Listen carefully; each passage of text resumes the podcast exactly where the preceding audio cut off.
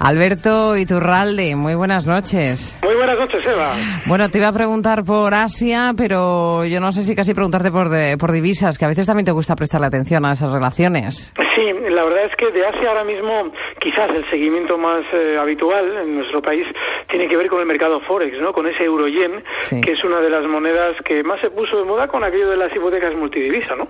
Y que, bueno, que durante estos días está marcando unos máximos de los últimos años que pueden ser extremadamente peligrosos de cara a un posible giro a la baja que tiene toda la pinta de producirse, o bien de una definitiva ruptura al alza, que sería por encima de los 137, todavía está lejos. Está ahora mismo el euro yen en los 134,92.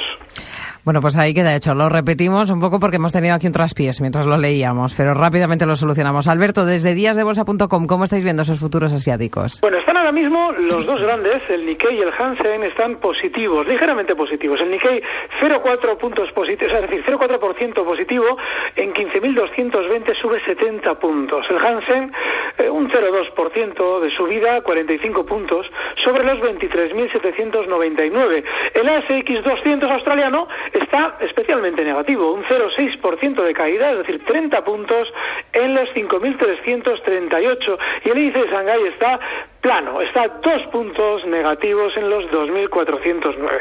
Veremos cómo se toma el mercado asiático también esas palabras del todavía presidente de la Reserva Federal en Estados Unidos, de Ben Bernanke, eh, porque bueno, era precisamente uno de los riesgos que alertaba la OCDE en ese informe eh, que hacía sobre las perspectivas de otoño, hablaba de la economía mundial y decía que la recaída en una crisis podría venir por un lado de Estados Unidos por ese bueno una de las cosas que tenía en mente aparte del techo de deuda era la retirada de estímulos de la Fed pero también nos hablaba y en la parte que nos toca eh, de los riesgos fiscales de Japón. Sí lo que pasa es que es muy importante tener en cuenta que normalmente eh, las todas las noticias son esa especie de melodía que marca el Nikkei moviéndose incluso antes de la melodía. Es decir durante estos días ha tenido el índice japonés una subida muy importante eh, lo normal es que eh, las próximas sesiones, durante la sesión de mañana por la mañana, incluso la de pasado mañana, veamos un recorte. Cerrado ya la mañana el contado en los 15.126. Bueno, pues no nos debe extrañar volver de nuevo a la baja este índice hasta la zona 14.800 que la semana pasada comentábamos como de resistencia, porque técnicamente ese movimiento que se llama pullback eh, es muy habitual y suele ir acompañados, cuando la ruptura es buena, de noticias relativamente negativas para que los pequeños inversores no se animen. Con lo cual, todo lo que está sucediendo, es decir, el nombrar también a Asia e incluso concretamente a Japón como uno de los posibles puntos negativos en la economía mundial es también coherente con lo que está haciendo su índice. Está bien, esos días va a recortar seguramente, pero seguirá subiendo de aquí a unas semanas también. Bueno, en Japón también vamos a tener referencias macroeconómicas esta noche. Bueno, en España lo conoceremos eh, cuando nos despertemos por la mañana. Esos datos, ese índice de actividad de la industria en septiembre, un dato importante en la, en la isla del sol naciente.